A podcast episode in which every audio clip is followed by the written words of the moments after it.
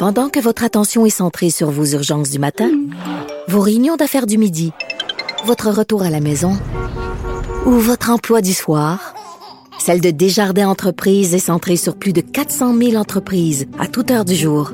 Grâce à notre connaissance des secteurs d'activité et à notre accompagnement spécialisé, nous aidons les entrepreneurs à relever chaque défi pour qu'ils puissent rester centrés sur ce qui compte, le développement de leur entreprise.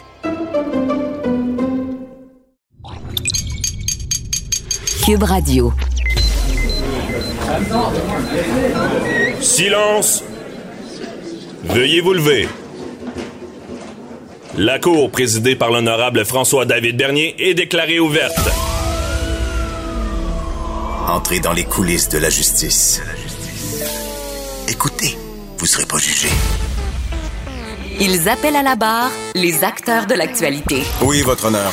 Avec François-David Bernier. Avec François-David Bernier. Avocat à la barre. Cube Radio. Bonjour, bienvenue à l'émission. On part de l'affaire Bissonnette. La Cour suprême entendra l'appel. On va en parler avec maître Jean-Pierre Rancourt. Il nous explique c'est quoi les enjeux de ce dossier. Ensuite, euh, Mega Fitness Gym euh, est encore dans l'actualité. Il y a un rapport qui a été fait, une sorte d'expertise pour et ça a généré à peu près au-delà de 700 cas. On en parle avec euh, maître Jean-Paul Boilly. Ensuite, deux super intimidateurs sont en ont écopé d'une peine de prison. On se rend compte que les tribunaux n'ont plus de patience avec les trolls sur Internet. Ensuite, euh, pour terminer, euh, il y a Daniel Clérou, policier à la retraite, qui vient nous donner son avis sur le rapport euh, sur la réalité policière qui a été déposé cette semaine. Votre émission commence maintenant. Vous écoutez. Avocat à la barre. La Cour suprême du Canada accepte d'entendre l'appel dans l'affaire Bissonnette. Euh, on se rappelle de la tuerie de la mosquée euh, à Québec, un crime odieux. Euh, et là, tout le questionnement du cumul de l'inadmissibilité à la libération conditionnelle avant un certain nombre d'années, parce qu'avant, c'était 25 ans minimum, comme on disait souvent. Et là, euh, le gouvernement Harper a amené un article euh, disant que lorsque plusieurs meurent, on peut cumuler cette période-là, ce qui fait qu'avec Bissonnette, au départ, on demandait 150 ans d'emprisonnement. Mais là, on a ramené ça. Il y a eu euh, la décision du juge Huot qui disait, ben moi, je donne, c'est 25 ans minimum, puis je vais séparer un autre 25 ans. Ça faisait 40 ans. Euh, le juge Huot disait qu'il avait réparé l'article parce que pour lui, il était inconstitutionnel, ce qui fait que la Cour d'appel invalide cet article-là, dit que c'est inconstitutionnel et que le juge de première instance ne pouvait pas le réparer. Euh, et on attendait cette semaine cette réponse de la Cour suprême à savoir s'il allait entendre l'appel parce qu'il aurait pu refuser, mais ça aurait, ça aurait pas été ça aurait été très surprenant parce que c'est un débat. Il y, a, une problématique à savoir si ce genre d'article-là est constitutionnel. Si on peut d'avance euh, dire, bon, on emprisonne quelqu'un parce que le, crime est terrible, plusieurs morts, on jette la clé avant même et on lui permet pas de se réhabiliter. Tout ce débat-là qui est qui est en cours, que la Cour suprême va entendre. Et on en parle avec euh, Maître Jean-Pierre Rancourt, criminaliste, qui est avec nous. Bonjour. Bonjour, Maître Damien. Donc, euh, Maître Rancourt, euh, vous auriez été surpris, j'imagine, si la Cour suprême n'entendait pas ça. Absolument. Et vous savez, il y en a tellement de cas qui sont soumis à, la Cour suprême. La Cour suprême n'accepte pas d'entendre n'importe quoi. Mhm. Il faut que ce soit d'intérêt national. Et s'il y a un cas qui est d'intérêt national, euh, c'est bien celui-là, parce que euh, dans différentes provinces, comme en Ontario, par exemple, on, pense que c'est encore constitutionnel. Ici au Québec, on a eu un jugement qui disait que c'est inconstitutionnel. Alors, il faut absolument que la Cour suprême se penche et décider est-ce que cet article-là qui permettait aux juges de cumuler les sentences euh, euh, s'il y avait plusieurs meurtres, par exemple, de 25 ans, 50 ans, 75 ans. D'ailleurs, il y en a déjà un qui, dans l'Ouest canadien qui a eu 75 ans euh, sans être éligible aux libérations conditionnelles. Alors, il faut que la Cour suprême se penche là-dessus. Et je pense que la Cour suprême devrait décider que c'est inconstitutionnel parce que au Canada, on n'est pas comme aux États-Unis. On ne veut pas sentencer des personnes. On a vu euh, dans le cas de, je pense, c'est Maddox, 200 ans 200 ans d'emprisonnement. C'est ridicule parce que on sait que l'individu n'a plus aucun espoir de réhabilitation parce qu'il va mourir en prison. Donc, euh, c'est il n'y a, pas d'intérêt à se réhabiliter, il n'y a pas d'intérêt à garder la paix à l'intérieur, c'est dangereux pour les, les co-détenus, dangereux pour les gardiens de prison, et ça, ça, va à, l'encontre de, la logique. Hein, que si, par mhm. exemple, quelqu'un est puni, on le punit, on essaie de le réhabiliter. C'est ce qu'on veut faire avec euh, même un meurtrier peut être réhabilité après 25 ans. Et ça ne veut pas dire qu'il va sortir au bout de 25 ans. Euh, c'est clair, ça. Il y en a des, des cas que je connais où ils sont encore en prison après 30 ans, 40 ans, parce que c'est les libérations conditionnelles qui vont décider au bout de 25 ans, est-ce qu'on peut leur mettre en liberté en, toute prudence et, s'assurer qu'il n'y a aucun danger pour la société. Alors, mhm. moi, je pense que le 25 ans devrait rester. On ne devrait pas aller au-delà de ça. Bien, effectivement, parce que c'est c'est euh, ça l'enjeu. Euh, puis je trouve ça intéressant ce que vous dites. Euh, quelqu'un qui n'a pas d'espoir de réhabilitation, c'est un danger dans le milieu carcéral. Il n'y a rien à perdre. Absolument. Il devient dangereux. Et, et c'est pas ça qui est dans, notre esprit au Canada ici on se dit, euh, peu importe le crime commis, il y a toujours une possibilité de réhabilitation. Mhm. Possibilité. Comme je disais, au bout de 25 ans, s'il n'est pas réhabilité ou s'il est dangereux, il va rester incarcéré. Donc, pourquoi donner 50, 75, 100 ans à quelqu'un quand on pense que peut-être il pourrait se réhabiliter, peu importe le crime. Mhm. Mais c'est peut-être ça le vrai problème. Le gouvernement Harper arrive avec cet article-là qui, comme vous le dites bien, qui pourrait faire le spectacle comme aux États-Unis à 150 ans d'emprisonnement. Mais le vrai problème, c'est peut-être que la société n'a pas tellement confiance en la commission des libérations conditionnelles euh, canadiennes. On a vu l'histoire de Galessé là, qui était sorti qui, qui a recommis un meurtre. E, est-ce qu'on a confiance à cette institution-là? Dans la tête des gens, on parle de ça, puis c'est toujours Ah, c'est ça, il va avoir 25 ans. Non, il est en prison à vie.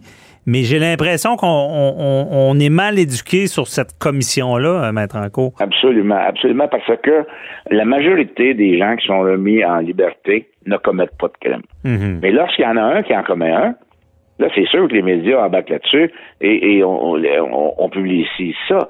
Alors, les gens pensent que ah, c'est facile d'avoir une libération et, et c'est dangereux parce que l'individu va recommencer. Moi, je pense qu'il faudrait que les gens, comme vous dites, soient informés davantage du travail de la commission, des résultats également euh, lorsqu'on remet quelqu'un en liberté. Euh, c'est la majorité qui ne récidive pas. Alors, euh, il y a lieu de penser que pour un qui va commettre un crime, s'il y en a 100, par exemple, qui sont réhabilités et qui redeviennent des bons citoyens, ben, c'est le rôle de la commission de libération conditionnelle. Mm-hmm. Et sachant que c'est une une peine de prison à vie. Là, bon. Euh, et là, c'est le minimum. Est-ce que ça, de, cumuler ça pourrait avoir un, pouvoir plus grand pour empêcher des meurtres? Que quelqu'un, un meurtrier, se dirait, ben moi, je vais, je en tuer. Excusez, je ne veux pas être déplacé, mais j'ai tué une personne, je j'en tuerai pas deux, trois parce que je veux pas plus euh, ne pas avoir accès à ma libération conditionnelle, ça, ça peut-tu marcher de même ou pas? Absolument pas, parce que je pense que l'individu qui commet des meurtres, comme Bissonnette, par exemple, n'a jamais pensé aux conséquences, que ce soit mhm. un, deux, trois ou cinq, n'a jamais pensé aux conséquences. Et, par exemple, si euh, il, avait su ou il savait qu'il faisait face à des multiples euh, termes de 25 ans, ça ne l'aurait pas empêché de faire ça. Donc, le meurtrier comme un meurtre ne pense jamais aux conséquences et ne pense pas, ah, vu qu'il y a des sentences plus sévères, je ne commettrai pas ce meurtre-là. Euh, à mon avis, ça fonctionne pas. C'est pas une façon euh, de, faire en sorte que les gens vont euh, s'empêcher de commettre ces crimes-là. Mhm. Oui, il faut être sévère. Oui, il faut s'assurer de la, de la sécurité des gens. Et c'est là le travail de la commission. Oui. Puis je pense qu'il y a vraiment un travail d'information pour la, société, de comprendre leur travail. Et euh, parce que moi non plus, euh, comme vous, je, suis certain qu'au final, la Cour suprême va euh, garder cet article-là inconstitutionnel. ou du moins, pensez-vous mettre en cours qu'on pourrait peut-être arriver et dire, ben on, peut cumuler une certaine période dans un crime plus grave, mais qui serait pas de 25 ans, mais qui serait peut-être de, de 5 ans, 10 ans de plus, pour pas que ça devienne justement ce spectacle du nombre d'années ou? Ben peut-être, mais comment la Cour suprême va le faire? Comment euh, déterminer, par exemple, quel genre de crime pourrait s'appliquer et quelle serait la sentence euh, adéquate, par exemple, avec un 5 ans ou 10 ans de plus? On sait que le juge Jouat a essayé ça, puis Mhm. il, a, il a- il a décidé que c'était 40 ans. Euh, la Cour d'appel a dit non, vous n'avez pas d'affaire à, à jouer avec la, la, la définition de l'article. Il est inconstitutionnel ou il ne l'est pas. S'il est inconstitutionnel, ben c'est fini, c'est 25 ans. Euh, mais s'il ne l'est pas, vous, vous, vous, vous donnez 25 ou 50 ou 75, vous ne pouvez pas couper ça en deux. Alors, euh, je pense pas que ça, ça, ça va être difficile de- pour la Cour suprême de... et- évidemment, la Cour suprême, à mon avis, va décider si oui ou non c'est constitutionnel, mais je pense pas qu'il y ait le plus loin. Ouais, et sûrement dire, ben c'est, peut-être la, la- la job euh, du gouvernement de, de, de faire un autre Ouais, article ou de l'améliorer.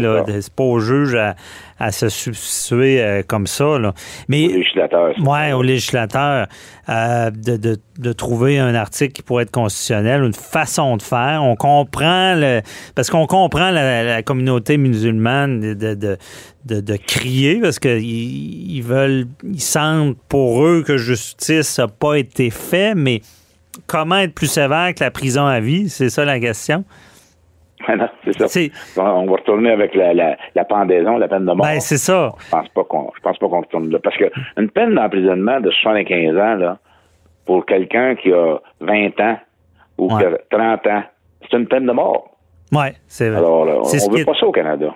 Ben c'est ça, c'est ce qu'on veut selon notre système. C'est ce qui était plaidé aussi en, en première instance. Ouais, parce que maître en cours, je sais pas si vous, vous avez l'information, rappelez-nous parce que le, le fameux 25 ans minimum, c'est venu après l'abolition de la peine de mort. Oui, absolument.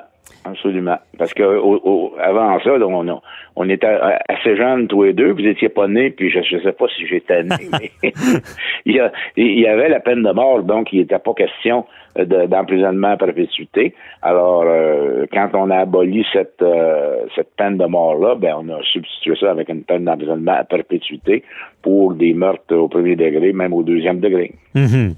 Donc, maître en cours, euh, comme on fait souvent, vos prédictions, Cour suprême, Ben, moi, je pense qu'on va décider que c'est inconstitutionnel et euh, on va laisser au gouvernement le, le soin de, de, de refaire un article s'il y a lieu. Mhm, s'il y a lieu.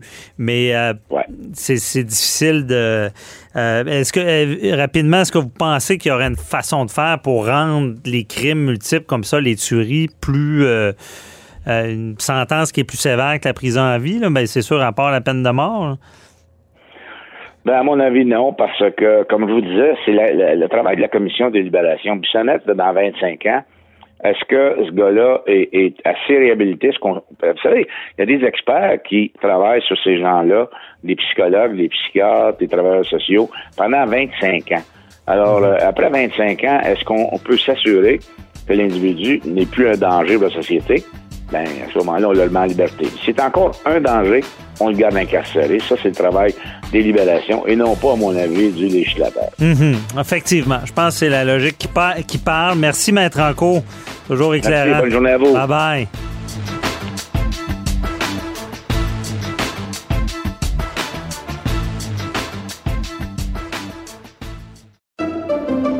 Pendant que votre attention est centrée sur cette voix qui vous parle ici, ou encore là, très loin là-bas, Ou même très, très loin.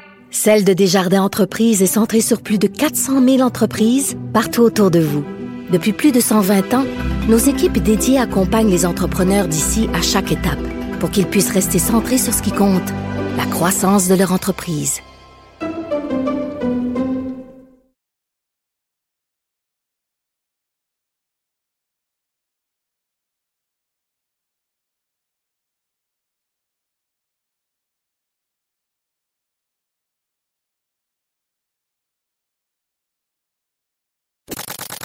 Avocat à la barre.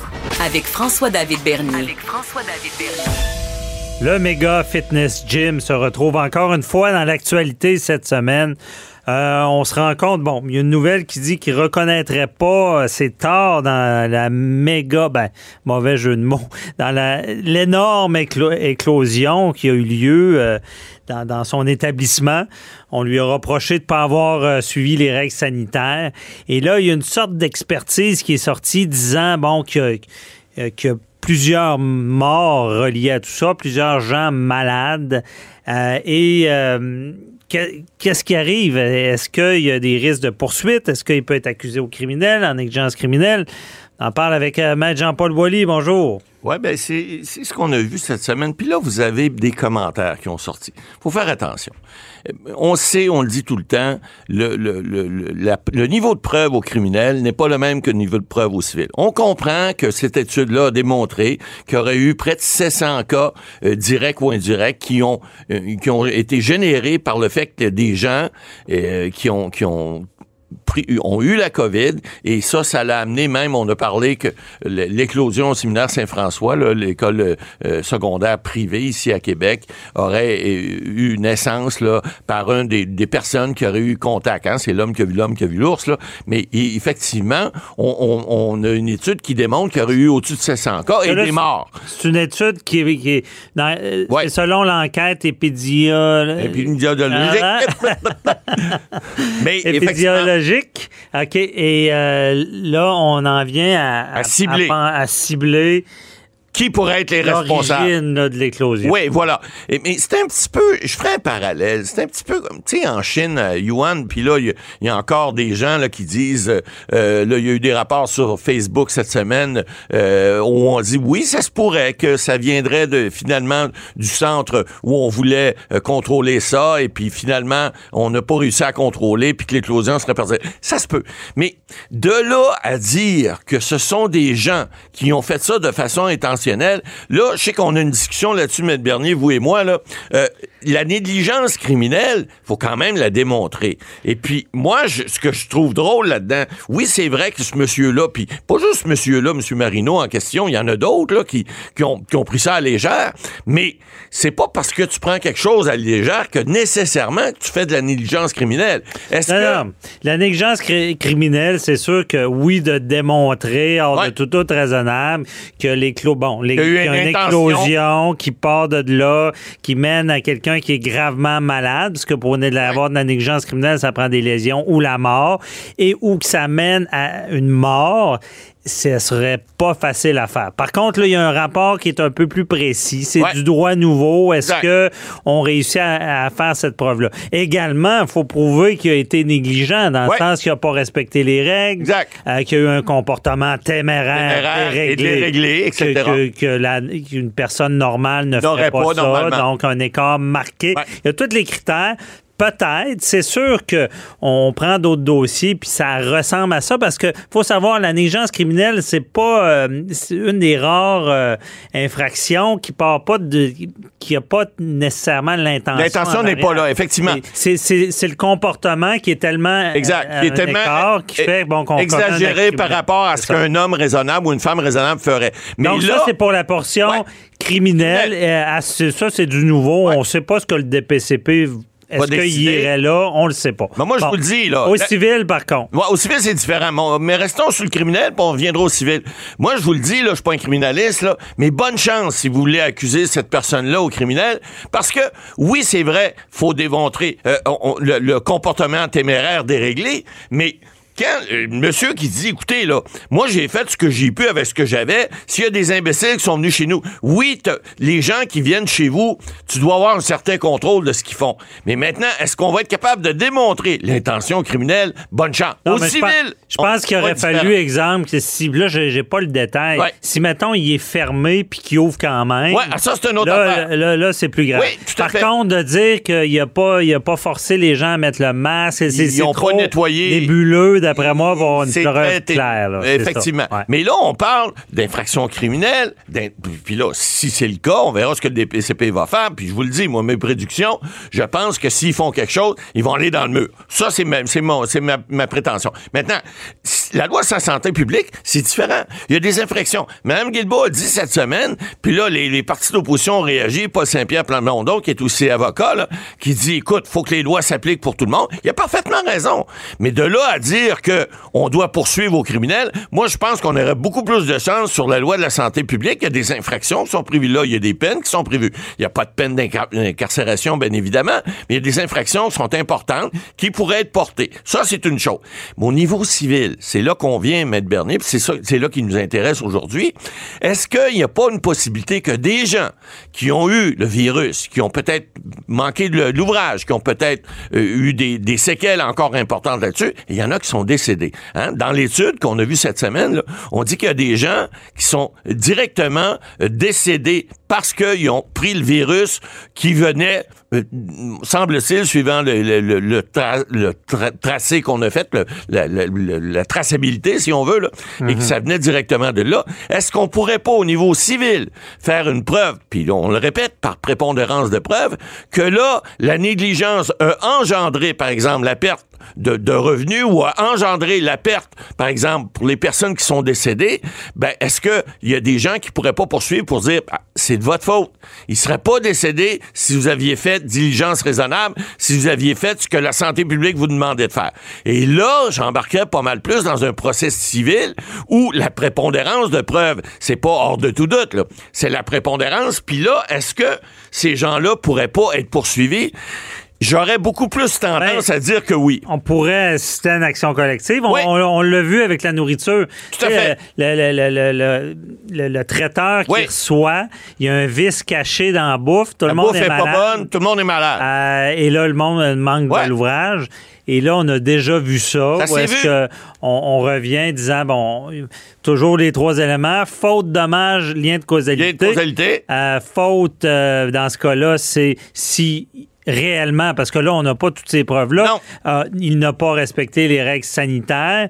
Dommage, ah ben, le monde ben est malade. Euh, quand quelqu'un perte de revenus, évidemment. Perte de revenus. Et est-ce qu'il y a un lien de causalité entre les, ben, entre les deux? Ben là, c'est tout ça. Là, si tu es avocat, euh, si vous êtes avocat, Matt Boily, à, à, défense de ça, vous allez taper sur le lien de causalité. Tout à fait. Est-ce que réellement, malgré qu'à ce temps civil, il y a eu une preuve que la personne l'a attrapé au gym ou elle l'a attrapé par, euh, en allant à Ou ailleurs, ou, est-ce que c'est pas le, lien, est-ce que s'il n'est pas ténu? Souvenez-vous encore une fois, l'arrêt d'Orémy, Cour suprême 1959, le lien de causalité. Alors, c'est les petits poulets, là, la, voiture qui rentre dans le poteau électrique, le poteau électrique, euh, dans le poteau de téléphone, poteau de téléphone qui tombe sur les fils électriques, fils électriques qui tombe sur la grange, la grange qui brûle, les petits poulets qui meurent. Qui est responsable? C'est-tu Hydro? C'est-tu Belle? C'est-tu la personne qui a frappé le poteau? Alors, le lien de causalité, il peut être large. Hein? Il, peut être, il peut être très, très large. Maintenant,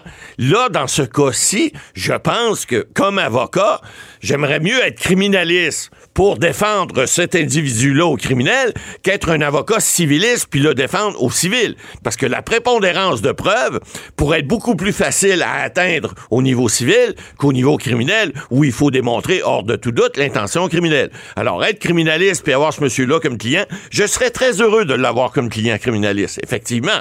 Mais être civiliste puis l'avoir comme client, je dirais, monsieur, donnez-moi des bonnes avances, pas sûr qu'on va gagner. c'est bien évident. Parce que la, Mais, mais c'est pas non, c'est pas si, c'est pas si. Moi, j'entends souvent ça, dire oh, euh, aux, criminels, c'est dur, aux civils, c'est facile.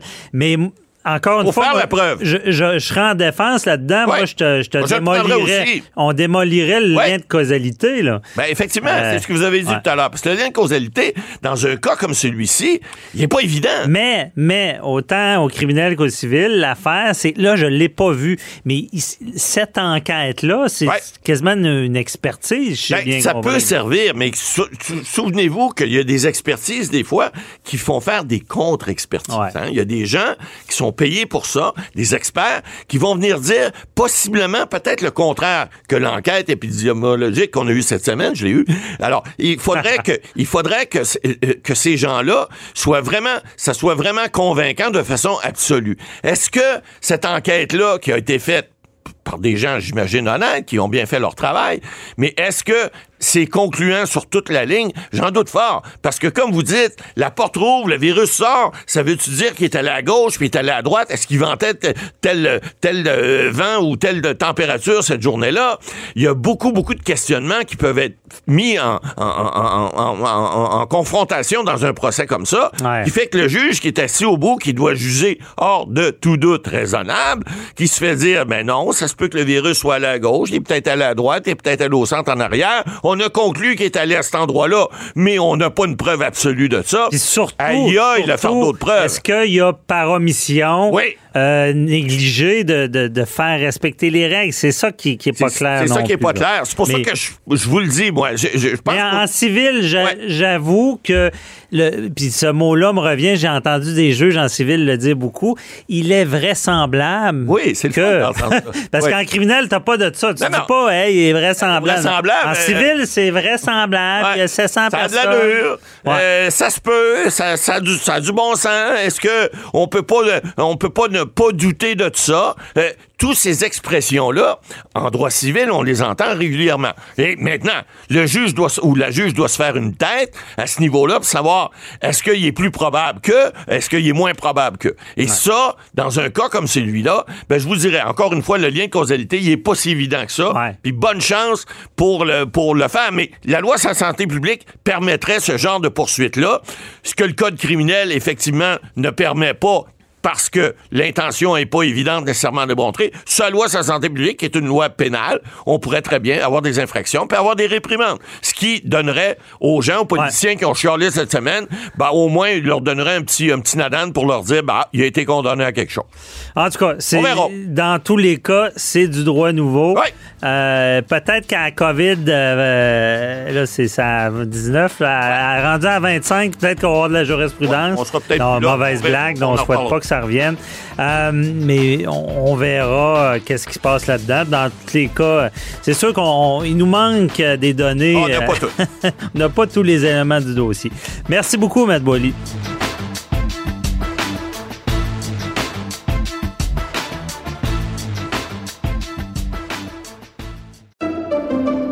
Pendant que votre attention est centrée sur vos urgences du matin, vos réunions d'affaires du midi, votre retour à la maison ou votre emploi du soir, celle de Desjardins Entreprises est centrée sur plus de 400 000 entreprises à toute heure du jour. Grâce à notre connaissance des secteurs d'activité et à notre accompagnement spécialisé, nous aidons les entrepreneurs à relever chaque défi pour qu'ils puissent rester centrés sur ce qui compte, le développement de leur entreprise.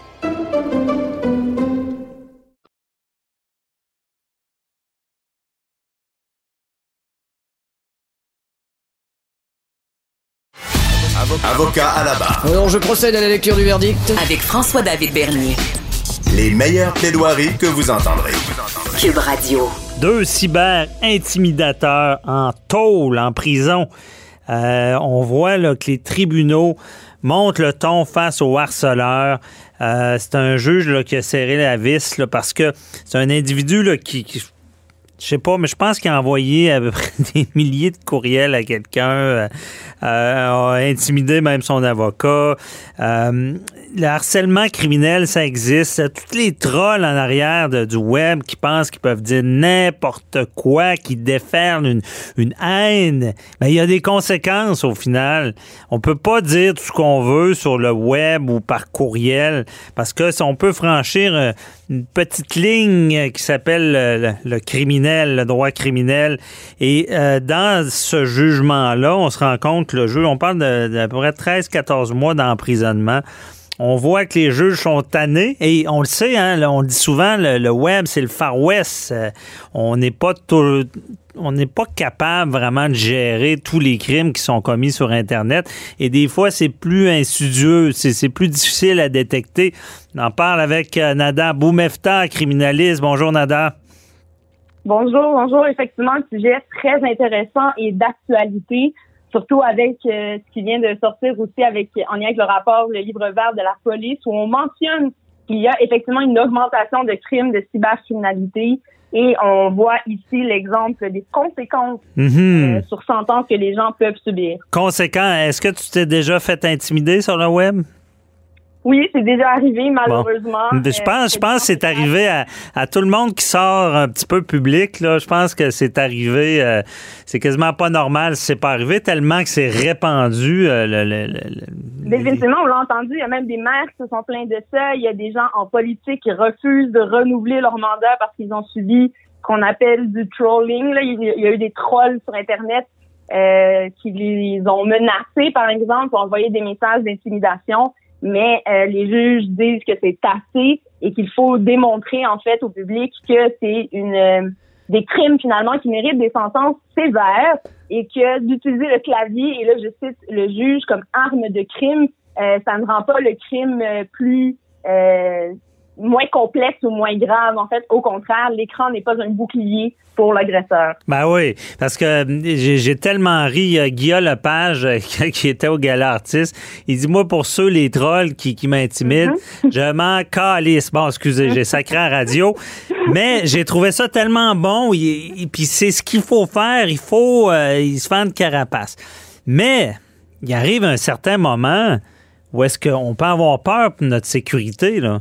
C'est ça le problème. Et, et ça a été le cas, comme je disais, là, de, de gens en politique même qui ont euh, demandé plus de sécurité, par exemple, ou des gens euh, qui ont même menacé peut-être un groupe, même si c'est pas ciblé à une personne, mais qu'on est capable de cibler le groupe ou une tierce personne qui est visée par vos menaces, ça peut devenir effectivement un acte criminel et vous pourriez être accusé d'avoir euh, menacé des gens, mais également tenir des propos, par exemple, racistes ou euh, des propos qui rendent encore plus grave votre implication au niveau de ce que vous écrivez sur Internet. Donc oui, même si vous êtes sur Facebook ou sur, sous un acronyme ou avec des photos cachées, euh, et c'est ce que tentera, j'espère, de développer les groupes euh, policiers, corps policiers, une équipe en cybercriminalité pour aller chercher cette preuve-là, d'où proviennent les messages, qui les a envoyés, à qui est-ce qu'on s'adresse et évidemment le niveau là, euh, de danger de cette menace-là, mais on considère que même des mots que l'on laisse dans des commentaires, que ce soit public ou non, euh, peuvent être considérés comme euh, des preuves qui peuvent être retenues contre vous et des accusations criminelles euh, qui seraient portées à ce moment-là. Ah oui, puis si ça vous arrive, là, les fameux print screen ou capture d'écran, euh, ça Mhm. peut aider à, à faire une preuve. Et euh, il y en a en, en bobette en train de manger des chips qui ils entendent ils entendent cogner là, à la porte, ils doivent faire le saut. là. Il y en a qui se croient invincibles derrière ça. là. Mais quand la police débarque, c'est arrivé, là. euh, il y a- Définitivement. il y en a qui se... Ça- Vas-y. Excuse-moi, François, je ne vraiment pas te- t'interrompre, mais tout à fait, c'est des choses qui arrivent, c'est des réalités. Et euh, ce que tu racontes là, je l'ai vu dans des dossiers euh, où des gens ont été accusés, où j'ai même suivi certains plaignants dans ces affaires-là. Euh, effectivement, on ne peut pas penser que parce qu'on est derrière un écran, on n'est pas retraçable, retrouvable. Et les policiers travaillent fort pour aller chercher ce type de preuves-là et mener à terme, surtout que les gens comprennent que ça a un impact, ça peut toucher des vies, il y a effectivement des victimes là-dedans et que leurs actions ne sont pas banales. Et ce qui arrive dans les dossiers que tu mentionnais, euh, soit les tourneaux, celui qui envoyait les courriels par milliers, et l'autre qui est Vinette, qui lui, en une journée, aurait appelé, laissé plusieurs messages vocaux à son avocat, euh, en menaçant même ou en tenant des propos euh, de, de teneur euh, raciale euh, qui étaient complètement dépassés. Eh bien, il a été accusé, c'est lui qui a mangé 14 mois de détention pour ça. Euh, quand même, on tient compte des circonstances et il a été retrouvé. Effectivement, on a sonné à sa porte et euh, s'est vu accusé devant la cour criminelle pour les gestes qu'il a posés dans les circonstances. Oui, mais c'est c'est ça. Et, et, euh, c'est c'est ce qui est intéressant parce que on, on voyait-tu beaucoup de prisons dans ce genre de crime-là? Il Pas semble. du tout, en fait. La première chose, c'est que les gens euh, n'ont pas tendance à porter plainte, d'abord, en pensant Mhm. que les screenshots, par exemple, les captures d'écran ne sont pas des preuves suffisantes. Euh, moi, j'invite les gens à tenir des journaux. Si, par exemple, ce sont des appels téléphoniques, euh, on a le droit d'enregistrer les appels téléphoniques, on a le droit de prendre des captures d'écran. Donc, Mhm. oui, collecter ce type d'informations-là. Mais de l'autre côté, évidemment, les gens s'abstenir de tout commentaire, là, tourner votre votre beau doigt cette fois, pour faire une blague, avant de vous mettre à taper euh, sur l'écran. Donc, premièrement, au niveau de la dénonciation, il n'y en a peut-être pas assez. On parlait d'éléments de preuve, donc parfois la police manque de preuves pour accuser une certaine personne, surtout au niveau de l'identification, qui est derrière l'écran. C'est euh, un des plus gros problèmes devant la cour. Euh, il y a des éléments à démontrer qui peut être difficile. Et après, ben, sur sentence, effectivement, ceux qui, qui ont été accusés par le passé de ce type d'infraction-là ont probablement eu des sentences plus légères, mais aujourd'hui, c'est un signe, un message clair de la Cour des tribunaux que ça suffit et que les gens qui euh, dépasseront cette limite-là de, parlons de la liberté d'expression, mais pourront faire face euh, à des conséquences comme de la détention. Alors, euh, Mhm. il y a un message clair des tribunaux euh, à ce stade-ci. Et surtout aussi, un petit commentaire sur le travail des avocats de la défense. On mentionne que le travail de l'avocat de la défense est quand même très difficile avec la clientèle avec laquelle euh, ils ont à euh, travailler et que les menaces ou la façon de réagir de certains clients peut même être considéré comme un facteur aggravant parce qu'il s'attaquait à son ex-avocat. Donc ça aussi, c'est quelque chose à tenir compte. Et quand on est probablement une personnalité publique ou politique, Mhm. oui, on accepte de peut-être en avoir certains messages comme ça, mais euh, il y a des limites, évidemment. Effectivement. Et euh, j'imagine qu'il y a tes clients qui peuvent débarquer dans ton bureau puis dire Mais c'était une joke. Je voulais faire une joke. Je sais que ça, peut- être une défense si tu prouves que c'est de l'humour, mais ça doit être difficile à prouver quand tu as menacé de mort quelqu'un, de dire ben, je voulais faire une blague. Effectivement, mais les circonstances peuvent être différentes d'un cas à l'autre. Par exemple, prenons un cas d'amis ou de gens qui rigolent et qu'effectivement, ce n'était que de la rigolade et il y a un moyen de le démontrer, par exemple, avec des messages que la personne qui était visée a envoyé tout de suite après en disant « Haha, ta joke était vraiment drôle, on se voit demain », par exemple. Ben oui, les propos seraient peut-être dans, auraient été tenus dans des circonstances différentes, par exemple. Euh, ou les propos aussi n'ont pas été bien rapportés euh, par les victimes. Les mots deviennent très importants au niveau de la menace, que ce soit à l'écrit ou verbalement, Mhm. euh, d'être démontré devant la, devant la cour. Mais attention, le niveau de crainte ou de sécurité devient plus un facteur aggravant au niveau de la sentence. Mais au niveau d'une accusation criminelle, effectivement, si on écrit mot à mot, noir sur blanc, euh, une menace à quelqu'un, ben oui, avec cette simple capture d'écran-là, et si on prouve que c'est vous qui êtes derrière l'écran, on peut vous accuser au criminel et euh, vous pourriez être déclaré coupable de ça. Mais après, d'autres moyens de défense peuvent être soulevés à ce moment-là. Mhm. Parce que c'est ça, d'arriver à dire que c'est une blague, c'est quasiment pas prouvable. Euh, et euh, c'est quoi le. On entend souvent le harcèlement criminel. C'est quoi là? Est-ce qu'il y a quelqu'un qui écrit, par exemple, euh, 100 fois, il t'écrit, t'écrit, puis il arrête pas, mais il est pas menaçant. Est-ce que c'est criminel, ça? Euh, euh, fa- un, un fatigant extrême, c'est-tu criminel, ça, être fatigué? Euh, oui, ça peut euh, atteindre un niveau de criminel et devenir effectivement du harcèlement. Euh, il y a un certain niveau, oui, de répétition qui a à être démontré, mais ce n'est pas nécessairement l'élément central et essentiel. Une personne pourrait le faire comme dans l'exemple de Vinette, une seule journée euh, et appeler à plusieurs reprises et tenir certains propos qui font en sorte qu'on tombe dans un élément d'harcèlement. Euh, et on parle pas là de quelqu'un qui tente, par exemple, de rejoindre son avocat, euh, qui rappelle, qui demande de le rappeler, mais si c'est répétitif, effectivement, où il obtient, par exemple, comme dans l'histoire des courriels, un courriel qui lui demande de cesser d'envoyer des courriels et qu'il poursuit par la suite en envoyant, il parle de 6000 courriels après. Mhm. Euh, c'est important de comprendre s'il y a une question aussi euh, de, de l'ampleur euh, que ça prend et qu'est-ce qu'on peut démontrer évidemment devant la cour. Donc, si on a des enregistrements, s'il y a des captures d'écran qui peuvent montrer qu'il y a du harcèlement, et oui, si c'est à répétition, ça peut être considéré et tomber dans cette catégorie-là. Mhm. Mais quand tu penses que quelqu'un doit se dire, ben là, il faut que je porte plainte, il faut que j'aille voir la police. Là. Y a-tu de quoi un système d'alerte? Y a-tu quelque chose? euh, Il faut, faut, faut euh, si on se met à avoir peur, j'imagine, c'est un élément ou. euh, Évidemment, c'est sûr que s'il y a crainte pour votre sécurité, et là, je peux donner l'exemple, on avait parlé dans une autre chr- chronique, mais de la sœur de Ginny Bouchard, euh, où son, son agresseur, son harceleur, euh, avait même trouvé son adresse, avait pris des selfies devant chez elle. Oh! Euh, et là, on voyait clairement qu'il y avait même une proximité physique. euh, et c'est là qu'elle avait justement décidé de porter plainte auprès de la police. Évidemment, si vous craignez pour votre sécurité, celle de vos enfants, par exemple, euh, dans les circonstances, si c'est un cas de violence conjugale euh, ou un cas euh, où il y a quelqu'un externe qui pourrait euh, vous atteindre, évidemment, contactez le 911. Euh, ils sont là pour ça. Évidemment, si vous êtes dans un cas d'harcèlement, je suggère les screenshots. Euh, pour les Mhm. gens qui ont des contextes de la preuve ou euh, d'autres choses à faire, assurez-vous de garder ces éléments-là parce que c'est une autre euh, problématique à laquelle on fait face. Oui, la technologie a évolué. Oui, il y a Ouais. des moyens de retracer, mais très souvent, on se retrouve avec des pertes de données cellulaires ou pas capable de retracer. Non, c'est ça.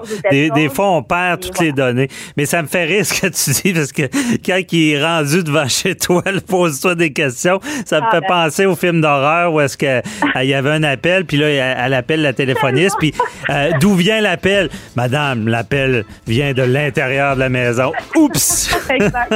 Donc-. On comprend bien euh, tes propos. Quand, quand vous commencez à avoir peur, c'est peut-être le temps de réagir. Merci beaucoup, euh, Nada Boumefta, de nous avoir éclairé dans ce dossier-là. On se reparle la semaine prochaine. Au plaisir. À la semaine prochaine. Merci. Bye bye.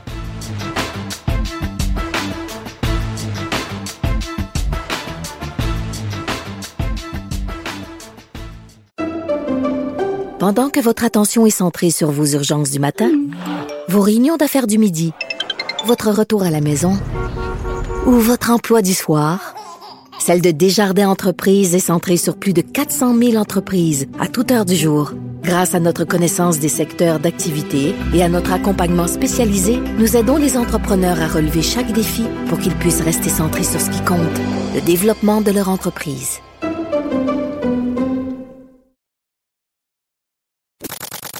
Avocat à la barre. Avec François-David Bernier. Un rapport attendu a été déposé cette semaine. C'est le comité consultatif sur la réalité policière. Euh, on parle d'un rapport avec 138 recommandations, 200 pages. On veut moderniser la loi sur la police. Est-ce qu'on a atteint les objectifs? Est-ce que ces recommandations-là sont viables? On en parle avec un policier à la retraite, évidemment, pour nous éclairer là-dessus. Daniel Cléroux qui est avec nous. Bonjour. Bonjour, Maître Bernier. Bonne journée. Ouais, merci à toi aussi. Et euh, là, euh, on a bon, on a, on a beaucoup de choses à discuter. Qu'est-ce que tu penses? On va, on, on va commencer euh, avec la, la- le 31 corps policiers qui passerait à 13 corps policiers. Est-ce que ça pourrait fonctionner dans la réalité policière? Vois-tu, euh, François, euh, 138 recommandations, c'est une des 138. Euh, on avait déjà beaucoup de corps de police que dans le temps du gouvernement libéral avait fait tomber à 31 corps. Ah, OK. Là, on voudrait, on voudrait tomber à, à 13 13. corps de police. Je pense qu'ils ont des lunettes roses, là, puis euh, ils, ils, ils réfléchissent pas comme il faut dans cette histoire-là, ou, ou ils consultent pas bien. Je vais te dire pourquoi. OK. Euh, la police, là, c'est pas juste de l'enquête, c'est pas juste euh, euh, des gens qui euh, des, qui résout des crimes, mais c'est aussi de la prévention, c'est aussi de la patrouille, euh, c'est aussi de la présence. Mhm. Lorsque on parle de 31 corps qu'on baisse à 13, ça veut dire qu'il y a des petits corps de police qui sont de niveau 1 et 2. Ça veut dire qu'ils ont, mettons, 40 polices à l'intérieur de leur euh, de leur arrondissement. Euh, on va parler, mettons, dans le nord, euh, dans le nord de Montréal, une ville comme Blainville, qui a peut-être 40, 60 polices. Là, on va remettre ça en un seul corps de police parce qu'on va faire cinq civils ensemble, dans la région de Québec, val air mettons, euh, qui ont quelques policiers. Ça, ça veut dire là que le niveau de patrouille va être assumé par un autre, un grand groupe. C'est OK. qu'est-ce que ça fait un grand groupe? C'est qu'on dilue. On dilue dans la, dans la base. Et la base du crime, c'est de le prévenir. C'est pas de le résoudre. C'est bien le fun de pogner des voleurs, là. Mais euh, en tant que citoyen, moi, je veux pas avoir des voleurs dans ma ville. Je veux pas qu'il y en ait. Mhm. Pour ça, il faut qu'il y ait une présence policière. Et on l'a vu lorsque, dans les corps de police, où ce que, euh, ils ont été abolis, puis ça a été remis à la Sûreté du Québec, ben, tu parles aux gens de ces villes-là, puis ils disent, on n'en voit jamais passer d'auto de police. Dans le fond, c'est que le, c'est un peu dépersonnaliser la police parce que, bon, on s'entend qu'il y, a- y aurait, il pourrait y avoir, y avoir le même nombre de, de patrouilles. Euh, Est-ce que euh, le, c'est le fait que ça devient comme un peu trop gros puis on ne sait plus à, qui s'adresser, à, qui faire une plainte, c'est un problème ou? Ben, tu sais, lorsque, lorsque tu as un corps de police, comme mettons un niveau 1 ou 2, ils n'ont pas, ils pas la juridiction pour euh, régler certains types de crimes. Ils doivent les référer, soit présentement, ils réfèrent à la Sûreté du Québec pour enquête. Mais on, à la base, ces corps de police-là règlent des problèmes à l'interne. Est-ce que tu penses qu'un vol de boîte à mal, je fais, on fait toujours une blague en disant un vol de boîte à mal, euh, le, le corps de police de façon générale va aller enquêter ça? Ben non, ça va être donné aux oubliettes. Mais ça va faire que finalement, non seulement il n'y aura pas de prévention, mais il n'y aura pas d'enquête non plus. Fait que Mhm. moi, je pense que de descendre les corps de police trop bas euh, dans le nombre, ben ça va faire a des, des villes, mettons comme une ville comme dans le nord de Montréal, Terrebonne, qui va engloutir trois, quatre corps de police, trois, quatre villes, il va y avoir un prix à ça. Ben là, le prix, ça va aller avec le nombre de personnel qu'ils ont. Puis si la ville a dit, moi, je veux pas donner euh, 25 millions par année pour pouvoir me faire couvrir, je veux juste en donner 12, il va-tu avoir le même nombre de police, tu penses? Mhm. Non. Je vois un peu le. J'imagine, eux, de leur côté, ils voyaient une gestion plus organisée en étant en ayant moins de corps euh, policiers, mais je comprends ton point, c'est que ça, peut devenir. euh, on peut donner l'exemple des banques, là, ça a tout été centralisé à, à Montréal et par la suite euh, beaucoup Toronto. Puis quand on veut de- de- du service, des fois, ça devient. euh, on sait, on peut pas parler au patron, aux dirigeants. là, je comprends bien ce que tu dis. Ouais. Que- comment tu vois ça, les autres choses? c'est quelle euh, recommandation qui, qui retient le plus ton attention? Ben, une des recommandations qui, qui, me euh, qui me touche beaucoup, c'est lorsqu'on dit qu'on veut former les policiers pour qu'ils soient encore plus spécialisés. À titre d'exemple, en 2019, il y a eu 80 000 cas dans le Québec de santé mentale. On s'entend que les policiers ne sont pas nécessairement formés beaucoup pour répondre à ces problématiques-là. On, on s'associe à des organismes pour pouvoir euh, les supporter.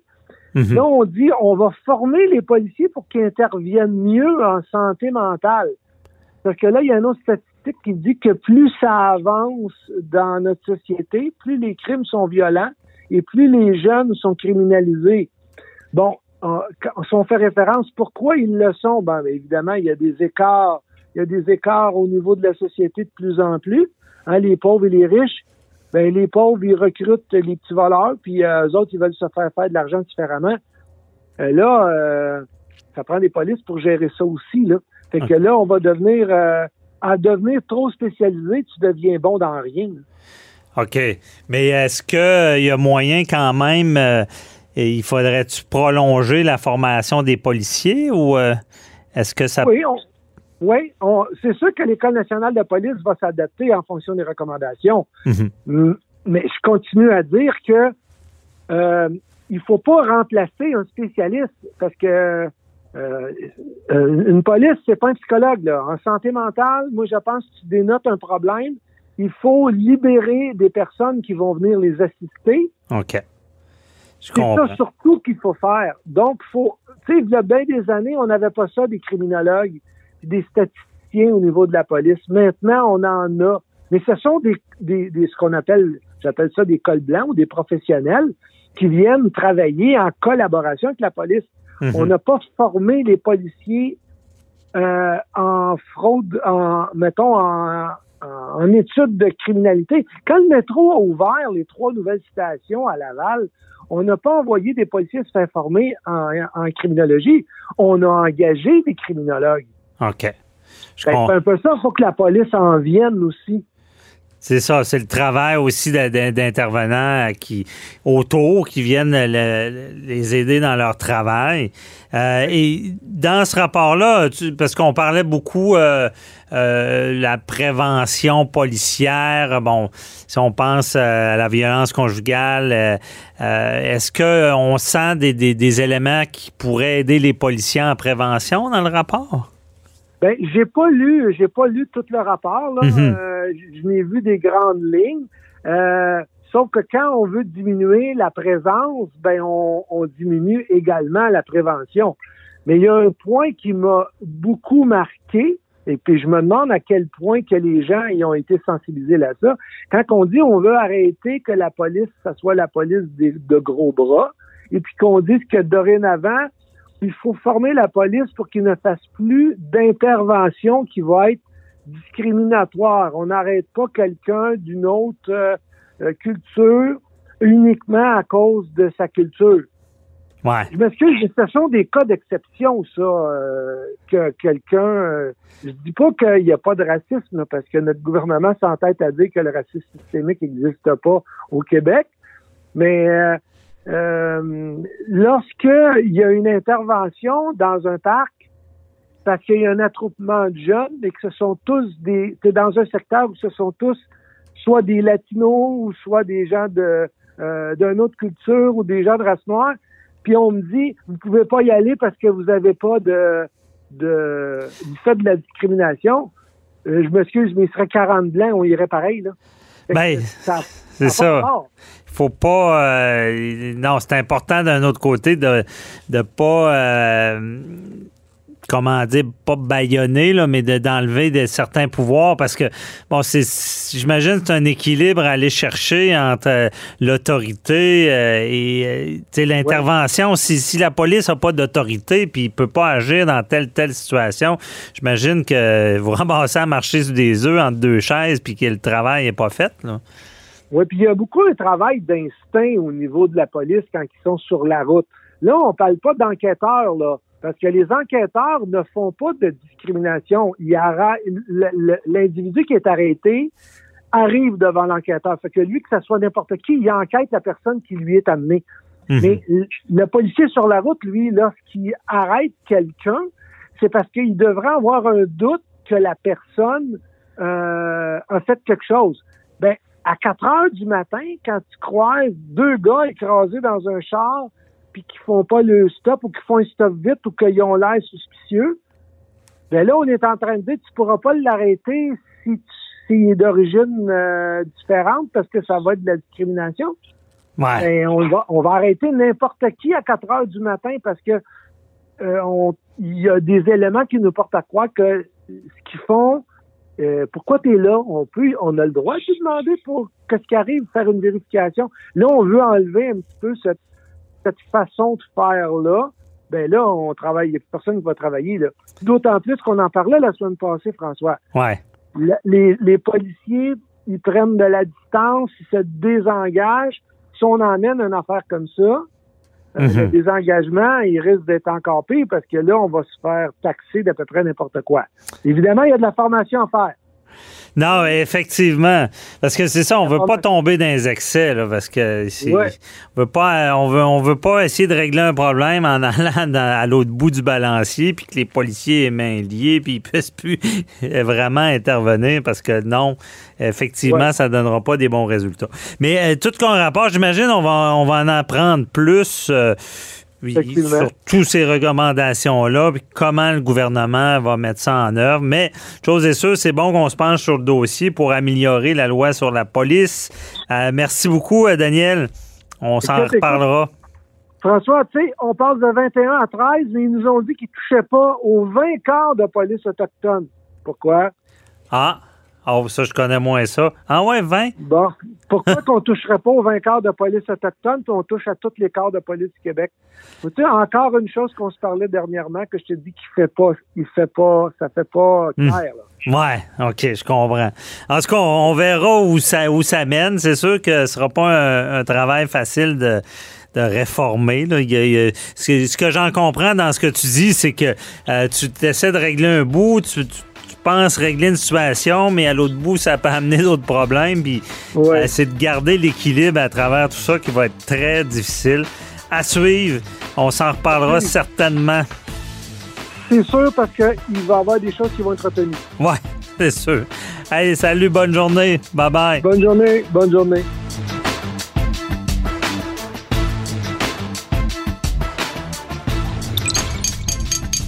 Cube Radio.